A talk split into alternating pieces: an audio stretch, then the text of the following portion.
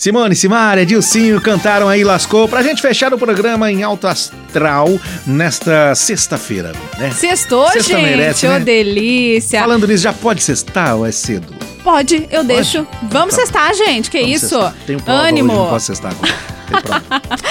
Um Ai, beijo ai. pra vocês. Muito obrigada pela companhia e até amanhã, 8 horas da manhã, hein? Valeu, Ina. Obrigado pela companhia também. Obrigado pela parceria em mais uma edição do nosso Bom Dia Londrina. Gente, vocês são os melhores ouvintes do planeta. Tchau.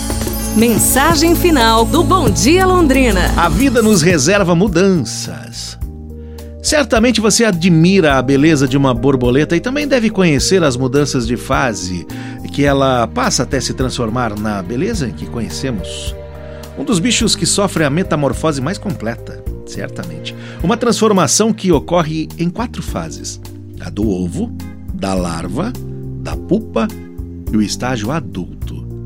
Se pararmos para pensar um pouco nas mudanças da borboleta, veremos que toda mudança tem seu lado positivo e negativo, claro, em algum aspecto.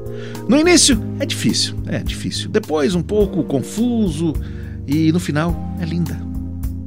Estamos num momento em que mudanças significativas impactaram nossa maneira de viver e trabalhar. Mudanças que vieram para ficar e, portanto, teremos que nos adaptar e aprender a conviver com elas. Qual lado você prefere ver? Eu prefiro ver o lado positivo. Sabe por quê? Porque assim fica mais fácil. Pra gente pensar, pessoal.